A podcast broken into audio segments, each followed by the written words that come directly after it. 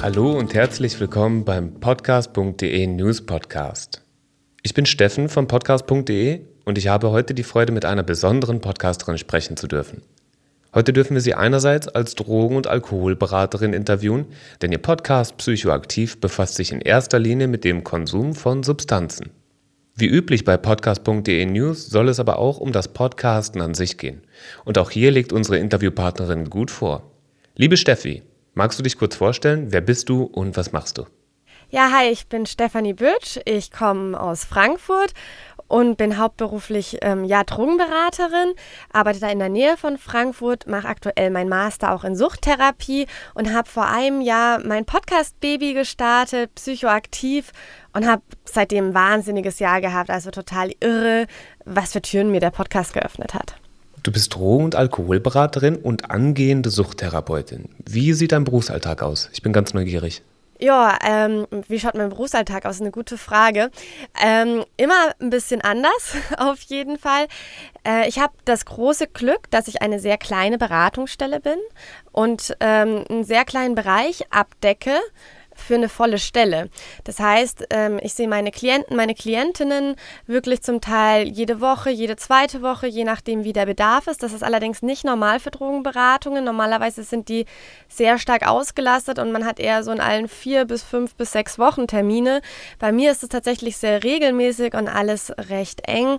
Und genau, und dann kommen halt eben nach Terminvereinbarung wirklich die verschiedensten Menschen. Ich berate auch alles, jede Altersstufe von 13 bis 70 sind, glaube ich, gerade meine Klientelspanne zu allen Substanzen. Ähm, und je nachdem, was eben auch der Bedarf ist. Ne? Also ich berate sowohl zur ja, Konsumstabilisierung oder auch zur Konsumaufklärung, zu versuchen, vielleicht auch wieder mehr Kontrolle herzustellen oder auch ähm, Trips zu verarbeiten, aber eben auch das sehr klassische ähm, abstinenzorientiert, wenn das gewünscht ist. Ich helfe Menschen sozusagen sich in eine stationäre Reha oder in eine Tagesreha, dass da eine Übermittlung stattfindet, schreibe da Anträge für die.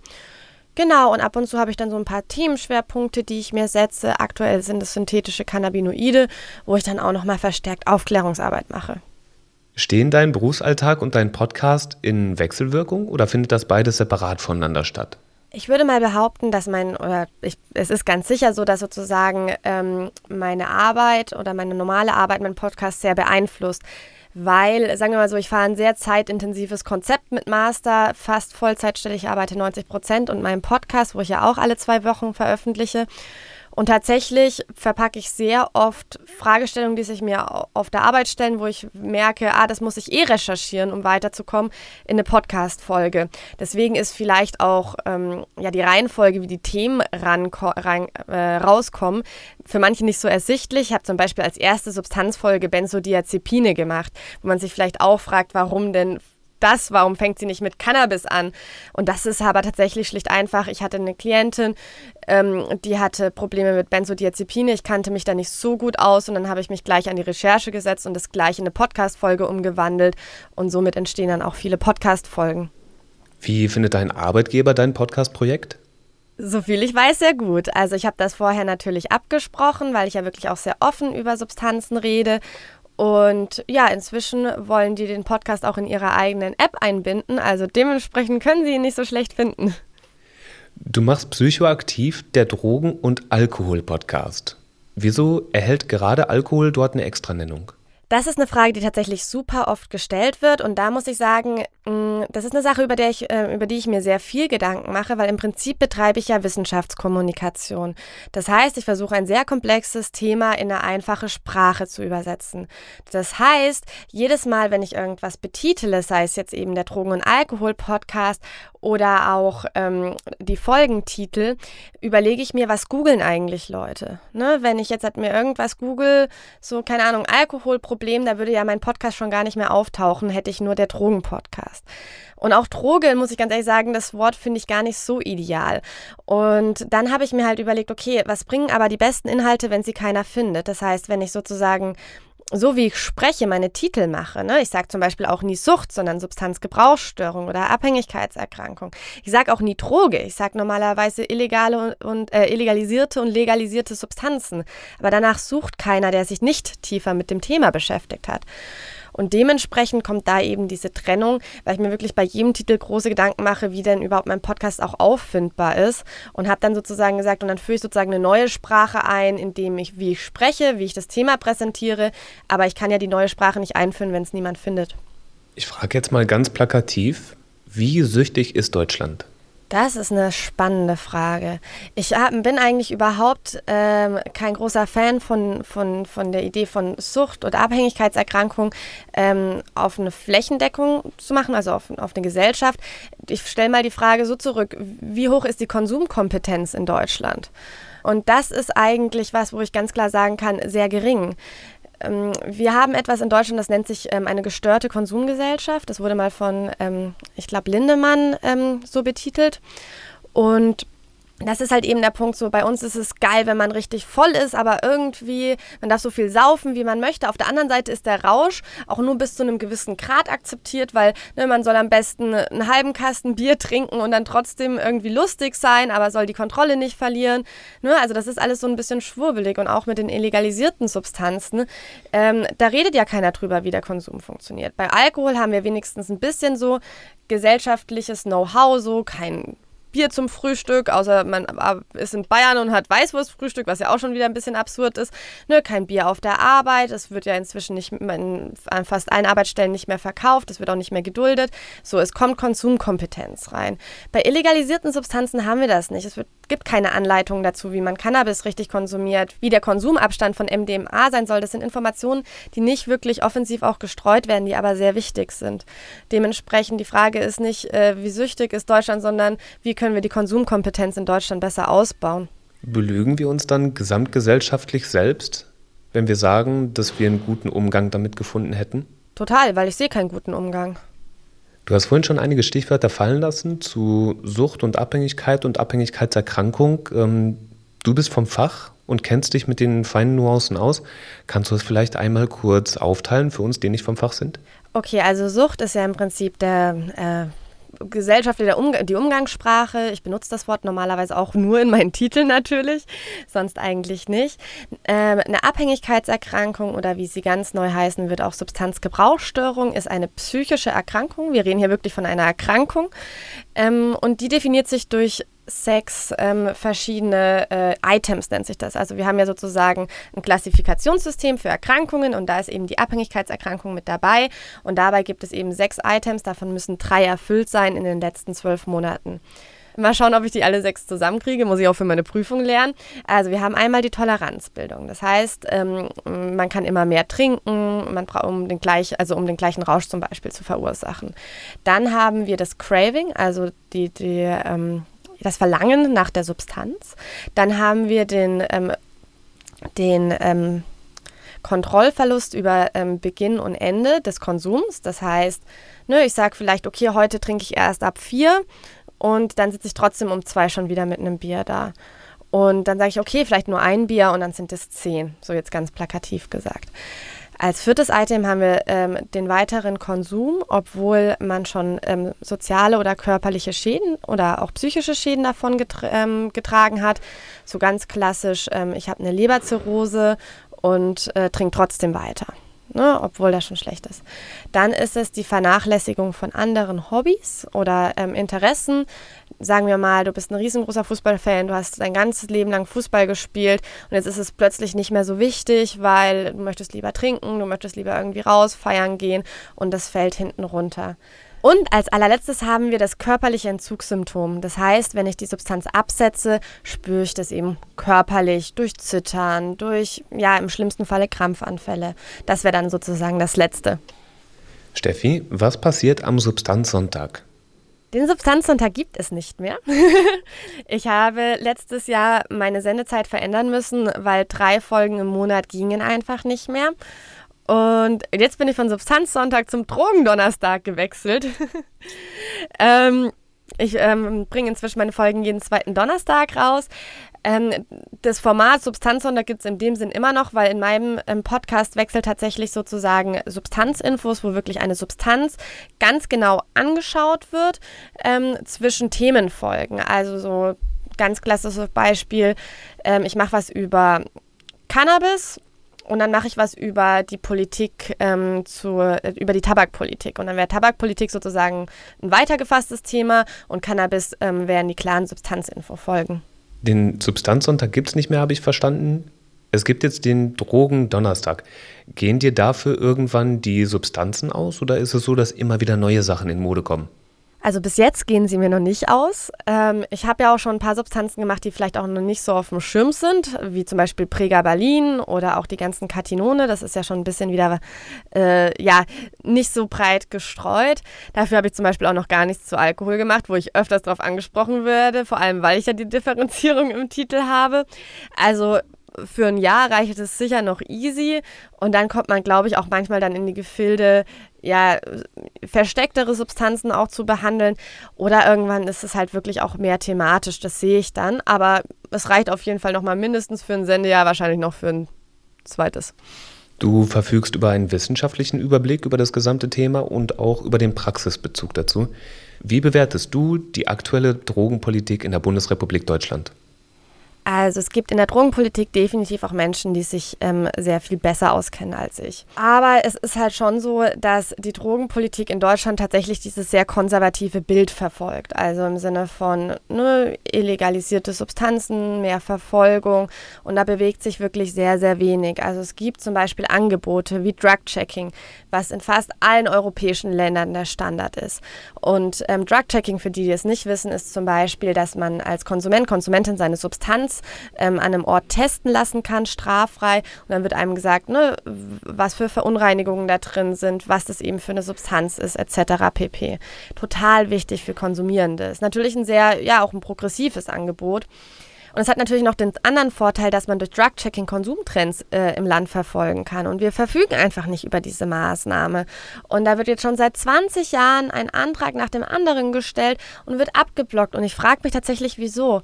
Und ich bin öfters mal auf internationalen Treffen und jeder stellt sozusagen seine Drug-Checking-Ergebnisse ähm, vor und auch welche Substanzen sehr gefährlich unterwegs waren, weil sie zum Beispiel überdosiert waren oder verunreinigt waren. Wir müssen da ähm, auf die Daten der Schweiz und Österreich zurückgreifen, was ja nur bedingt auch aussagefähig ist für Deutschland. Und ich finde das äh, Ne, es ist jetzt halt nicht so, dass man was verlangt, was es nirgendwo anders gibt, sondern was eigentlich in vielen Städten und ähm, vielen Ländern Standard ist. Und äh, bei uns findet das einfach nicht statt. Ja, und es geht ja auch, es geht viel um Strafverfolgung. Bei der Strafverfolgung geht es auch oft um, um Konsumenten, Konsumentinnen, die das Leben schwer gemacht wird. Das ist schon alles sehr konservativ geprägt und eher sehr repressiv. Wir haben uns jetzt viel mit dem Inhalt deines Podcasts beschäftigt. Parallel dazu interessiere ich mich aber auch für deinen Werdegang als Podcasterin. Deswegen dazu vielleicht auch noch ein, zwei Fragen. Sehr gerne. Du hast deinen Podcast rund ein Dreivierteljahr lang geplant. Wie sah die Planungsphase aus? Ich glaube, die Planungsphase war fast mehr Mindset-Training, als tatsächlich den Podcast rauszubringen. Also ich hatte diese Idee schon länger und ich weiß, meine erste Idee war, das mit einem Bekannten zusammen zu machen und habe dem das erste Mal erzählt, so hey, lass doch einen Podcast machen. Ne? Und äh, der hatte da nicht so Bock drauf oder auch nicht für das Commitment. Und äh, der kannte sich auch nochmal deutlich besser aus als ich damals mit, ähm, mit Substanzen. Und dann habe ich das erstmal so ein bisschen verworfen, aber es hat mich nicht losgelassen. Ne? Und ich wollte da irgendwie doch wieder ran. Und dann habe ich mal meine erste, nee, dann habe ich mir erstmal mein erstes Mikrofon gekauft und habe dann meine Folge aufgenommen. Ich hatte dann so erste Ideen und ich glaube, ich habe die erste Folge bestimmt drei, vier Mal nochmal komplett neu aufgenommen, musste mich mit der ganzen Technik und so auseinandersetzen. Und dann ist ja immer noch der Aspekt, so das dann am Ende rauszubringen. Also ich habe das ja auch ähm, beim ersten Mal nicht unter meinem richtigen, also was heißt nicht unter meinem richtigen, nur unter meinem Spitznamen rausgebracht und so. Es war sehr viel Angst tatsächlich auf die Reaktion von der Öffentlichkeit. Denn man muss halt auch dazu sagen, dass in dem Bereich von der Substanzkunde auch sehr viele sehr Menschen sind, die mega aus, sich mega, mega krass auskennen, sei es ähm, auch Leute, die wirklich vom Fach sind, aber auch Konsumierende, die halt so ein immenses Wissen haben und man hat da schon immer Angst, dass man irgendwie so, ja, ent entdeckt wird, dass man irgendeinen Fehler gemacht hat und so. Also sehr viel, ja, es hat einfach sehr viel Mut gekostet, diesen Schritt überhaupt zu gehen. Und ich glaube, das Dreivierteljahr war einmal klar, Technik anschaffen, aufnehmen, aber auch wirklich diese Überwindung und den Mut zu fassen. Das Schöne bei dem Podcast ist ja, dass wenn einem wirklich mal ein Lapsus passieren sollte, man gibt falsche Infos raus oder man hat sich mal vertan mit irgendwas, kann man das in der nächsten Episode ja immer noch korrigieren und kann sagen, hey Leute, und da habe ich einen Fehler gemacht, bitte verzeiht mir, hier ist die richtige Info. Ähm, ja, aber muss ich dir ja nicht sagen, du hast dich ja durchgerungen, das zu machen und ähm, machst es ja auch sehr gut. Und man muss sagen, also zum Beispiel bei der Folge ähm, Drogen einfach erklärt. Das war ja meine, also Drogen, Drogen im Gehirn einfach erklärt. Das war einer meiner ersten Folgen. Da habe ich einen Fehler gehabt. Und da war ich noch ganz klein. Und da habe ich, war es tatsächlich so, dass ich ähm, die komplett, also nicht die komplette Folge, aber ähm, einen Teil da nochmal geändert habe und dann in der Folge hochgeladen habe, weil das ist so eine Grundlagenfolge, die auch heute mit am meisten geklickt wird. Und da war mir es einfach wichtig, dass die Folge in sich stimmt.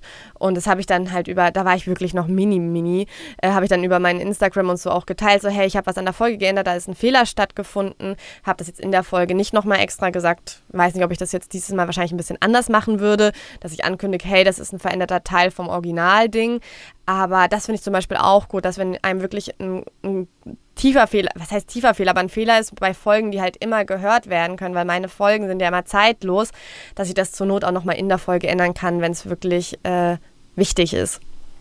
Psychoaktiv hatte letzten Monat Geburtstag, oder? Ja, er ist ein Jahr alt geworden. Ist ein Jahr alt geworden. Habt ihr gefeiert? Ich war im Urlaub während der Zeit. Ich hatte ja gerade auch Sommerpause. Äh, ich habe hart gefeiert, muss ich ganz ehrlich sagen, als ich dann nach Hause gekommen bin, weil ich habe dann auch mal mir wirklich für einen Monat Pause gegönnt, habe auch irgendwie keine Statistiken oder sonst mehr angeschaut. Und dann komme ich heim und dann hat mich Spotify äh, in die Charts aufgenommen und mir sind fast die Augen aus dem Kopf gefallen. Seitdem ist auch sozusagen alles nochmal sehr explodiert bei mir. Und ihr habt mich empfohlen und ich war da mega dankbar für. Also so wirklich auf meinen einjährigen Geburtstag habe ich wie so ein Geschenk so richtig krass ein Reich. Also ich habe meine Reichweite verdoppelt im August in meiner Sommerpause. Und das Glückwunsch. ist das, das, das, das krasseste Geburtstagsgeschenk für mich gewesen. Ich saß da, ich konnte es kaum fassen, weil man muss dazu sagen, es ist ähm, problematischen Drogen einen Substanzpodcast zu machen, weil äh, Algorithmen mögen dich nicht. Also man wird von vielen Algorithmen als, ähm, als schädlicher Inhalt eingestuft. Ich hatte es zum Beispiel auch ähm, mit Google Podcast. Da war ich plötzlich weg von der äh, Seite. So hat mich, man hat mich nicht mehr gefunden, nicht mal wenn man den Namen oder so gegoogelt hat. Also da musste man schon sehr meinen kompletten Namen plus den Podcast-Titel googeln, bis man überhaupt meinen Podcast wiedergefunden hat. Dann habe ich den geschrieben und dann war es auch am nächsten Tag wieder gut. Aber das ist halt sozusagen das, was mir sehr oft passiert oder was man oft merkt, dass man von Podcast-Plattformen, die gewisse Algorithmen haben, äh, die dann sozusagen nach Stichworten suchen und die ich halt zum Teil erfülle, weil ich halt über Substanzen rede, einen so ein bisschen verstecken. Und da fand ich das einfach mal cool, so gepusht auch zu werden. Das ist ein übles Thema tatsächlich mit diesen Plattformen und den Algorithmen bzw. Prüfungsmechanismen, die dahinter stecken.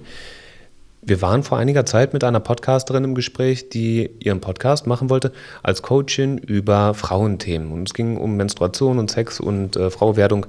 Und sie ist so lange auf iTunes rausgekegelt worden, also Entschuldigung, sie ist so lange auf Apple Podcast rausgekegelt worden, bis sie ihren Podcast als Erwachseneninhalt eingeordnet hat. Was verrückt ist, denn wer bräuchte mehr Aufklärungsarbeit und mehr Infos über diese Themen als junge Mädchen, die nicht schon erwachsene Frauen sind.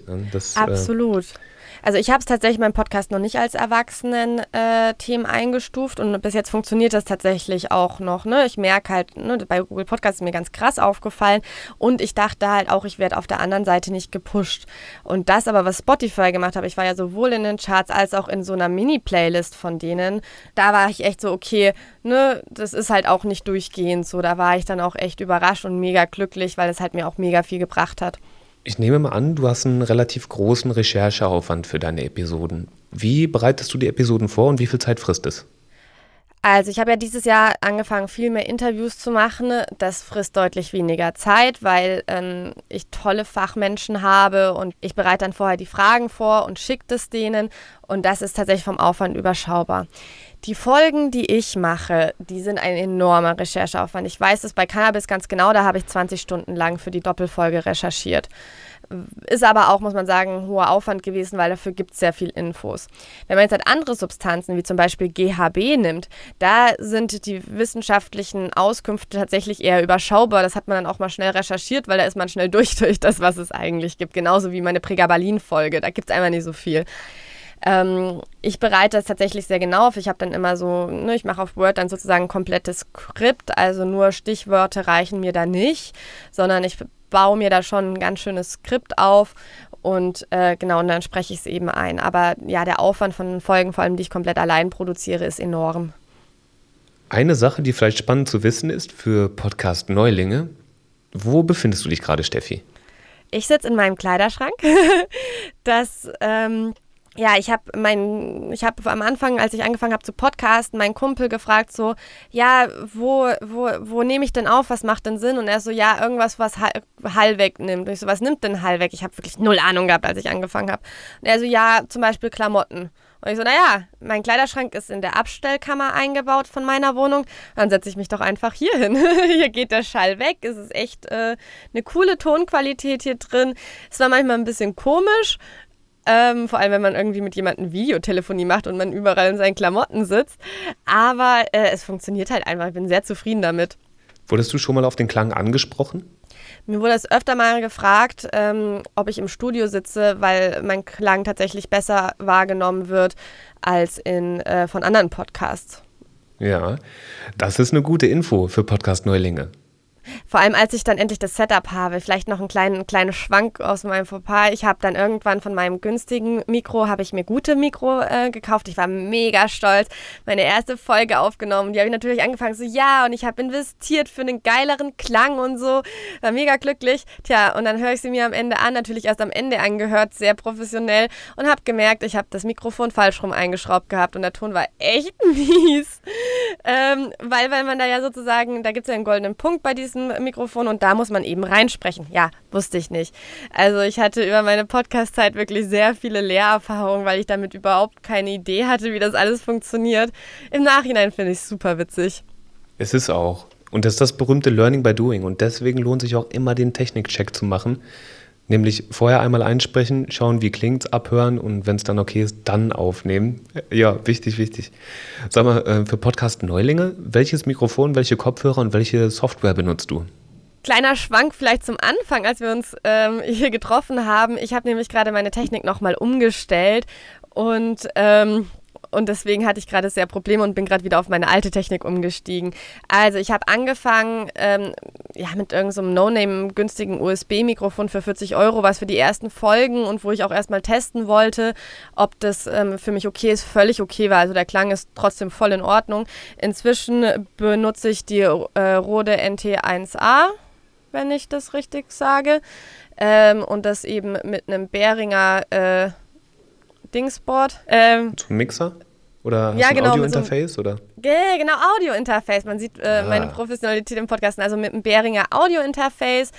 Ähm, auf dem MacBook habe ich GarageBand, die kostenlose ähm, ähm, Software benutzt, die auch echt völlig ausreichend war. Jetzt bin ich aber auf Windows umgestiegen und da hatte ich erstmal so meine Probleme, ein Programm zu finden, weil man muss ganz ehrlich sagen, der Switch von äh, GarageBand zu Audacity, was ja die meisten nutzen, das war ein Grauen für mich. Ich dachte irgendwie, Audacity wurde irgendwie im letzten Jahrhundert kreiert. Also da, da war ich echt geschockt und dann habe ich aber den Tipp bekommen, auf ähm, äh, Reaper umzusteigen mit dem Ultraschall-Add-on. Äh, und ich muss ganz ehrlich sagen, ich bin da jetzt noch nicht so krass drin. Ich habe da jetzt schon mir schon ein Tutorial angeschaut und arbeite mich da rein aber absolut next level, weil Ultraschall wirklich ein Add-on ist, was äh, für Podcaster, Podcasterinnen ausgelegt ist und wirklich nur fürs Podcasten.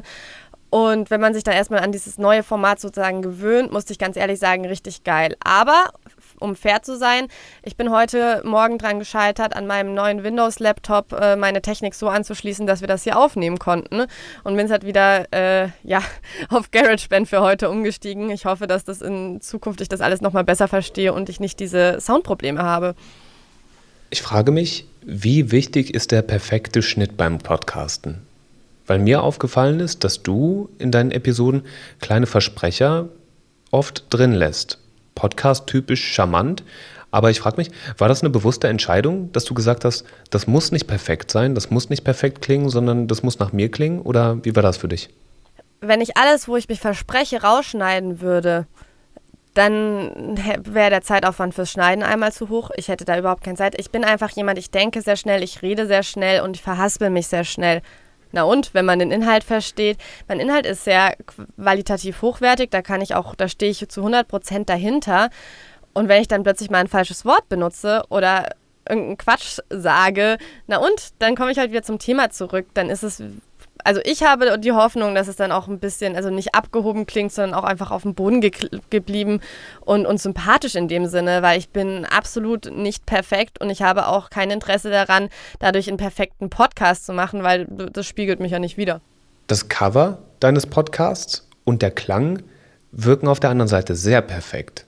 Das wirkt sehr, sehr gekonnt und sehr krass. Und ich musste das Intro tatsächlich mehrmals hören. Darf ich das an der Stelle mal einspielen? Ja, klar.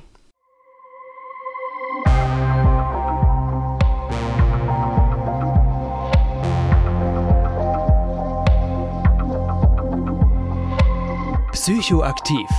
Euer Drogen- und Alkohol-Podcast mit Steffi. Zieht's euch rein.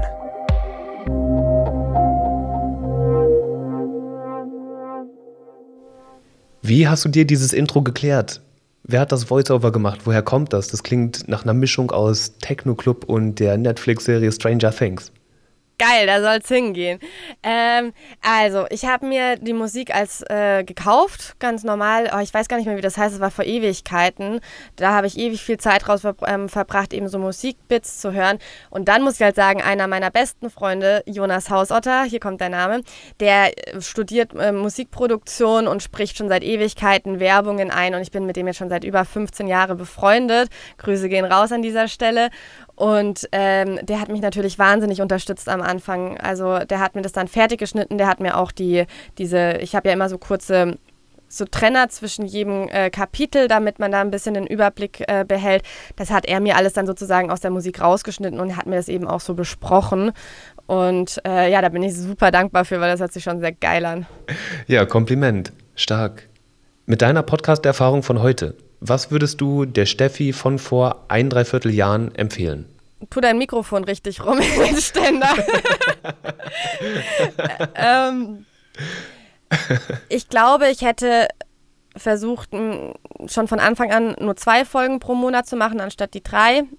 Weil es war dann am Anfang schon sehr stressig und es hat so ein bisschen den Spaß am Anfang rausgenommen, weil ich einen hohen Druck hatte. Ähm, diese drei Folgen zu produzieren, das war ein bisschen zu viel. Ja, einfach, ja, das ist aber natürlich leicht zu sagen. Ne? In diesem einen Jahr hat sich für mich, es hat sich so viel eröffnet. Also es ist viel mehr, ich habe meinen Podcast damals gestartet, auch ein bisschen mit der Idee, dass ich mitreden möchte. Ich, ich liebe meine Arbeit, ich liebe mein Feld, äh, ich bin da mega enthusiastisch drin. Aber mir war halt auch klar, als Sozialarbeiterin in einer Beratungsstelle irgendwo in der Provinz, bis ich wahrgenommen werde, bis ich äh, nach meiner Meinung gefragt werde, das kann ewig dauern, wenn ich den normalen Karriereweg gehe. So, und dann dachte ich, okay, deswegen mache ich mich jetzt sichtbar. Ich mache meinen Podcast und das hat sich so krank ausgezahlt in so vielen verschiedenen Ebenen. Und das ist halt was, was ich so auch gar nicht erwartet hätte. Und ich würde mir gerne am Anfang so die Angst nehmen. Und auch dieses selbstbewusste Auftreten, auch gegenüber meinem Arbeitgeber, der findet den Podcast super. Der unterstützt den auch. Der profitiert auch daraus. Ne? Ich habe jetzt dieses Jahr eine Fortbildung bei meinem Arbeitgeber über Substanzkunde gehalten und solche Sachen. Ne? Also dazu zu stehen, anstatt das so Angst zu haben, angegriffen zu werden. Aber ich glaube, den Prozess muss man durchgehen, weil jeder große, wichtige Schritt ist mit Angst begleitet und das ist auch okay so. Schönes Schlusswort. Abgesehen von deinem Kleiderschrank, wo finden deine Hörerinnen und Hörer dich? Eigentlich überall, wo man Podcasts hören kann. Ich bin da echt sehr dabei, dass ich mich auf alle Podcast-Plattformen anmelde. Außer Audible, die haben mich rausgekickt. Ich weiß nicht, was da passiert ist. Ich war mal auf Audible drauf. Man findet den Link auch noch, wenn man das googelt, äh, mein Podcast und Audible. Und wenn man draufkommt, äh, kommt da kein Inhalt. Wer nicht will, der hat schon. Aber ja. du hast auch Social-Media-Kanäle, stimmt's? Ganz genau. Ich habe einen Instagram-Kanal und da findet man mich unter psychoaktiv.podcast. Da bin ich eigentlich am meisten aktiv. Und sonst bin ich zwar auch auf Twitter und LinkedIn und wo man halt sonst so ist und Facebook. Ähm, da kann man mich auf jeden Fall easy erreichen. Da schaue ich regelmäßig drauf. Da kann man mir Nachrichten schreiben. Muss, man, muss ich aber sagen, da bin ich jetzt halt inhaltstechnisch nicht so aktiv, weil ich dann schon gemerkt habe, Instagram und Podcast, das reicht völlig. Vor allem, weil ich jetzt auf Instagram auch noch ein bisschen ausgebaut habe. Ist tatsächlich auch mein Eindruck, dass das die Privat-Podcast-Plattform ist. Also ich glaube, Business-Podcasts laufen sehr viel über LinkedIn und äh, alles, was in privater Sphäre stattfindet, Hobby-Podcaster und ein bisschen professioneller, definitiv zu 100 Prozent auf Instagram. Obwohl ich auch sagen muss, ich habe äh, mit meinem Podcast rede ich auch, äh, auf LinkedIn rede ich auch sehr viel über meinen Podcast und ich erreiche da jetzt nicht unbedingt viele Menschen, ne? auch weil innerhalb der sozialen Arbeit jetzt halt nicht so viele Menschen auf LinkedIn sind, so nehme ich das auf jeden Fall wahr, vor allem wenn ich das mit meinen Freunden vergleiche, die in der Wirtschaft sind. Aber ich habe da halt ganz andere Menschen nochmal erreicht mit meinem Podcast und äh, das fand ich dann auch spannend. Also eher Professoren, Professorinnen in dem Bereich. Jetzt halt nicht unfassbar viele, aber ein paar. Und dafür mal kurz einen Post rauszuhauen und seine neue Podcast-Folge äh, vorzustellen, dafür hat es sich auf jeden Fall schon gelohnt. Vielen lieben Dank für das nette Gespräch, Steffi. Ich wünsche dir weiterhin ganz viel Erfolg mit deinem Podcast. Dankeschön, hat super viel Spaß gemacht. Wenn ihr interessiert seid an weiteren Podcast-News, dann könnt ihr gerne vorbeischauen im Newsbereich von podcast.de. Ihr findet uns auch in den sozialen Medien auf Facebook, auf Twitter, auf LinkedIn und auf Instagram. Vielen, vielen Dank fürs Zuhören und bis zur nächsten Episode.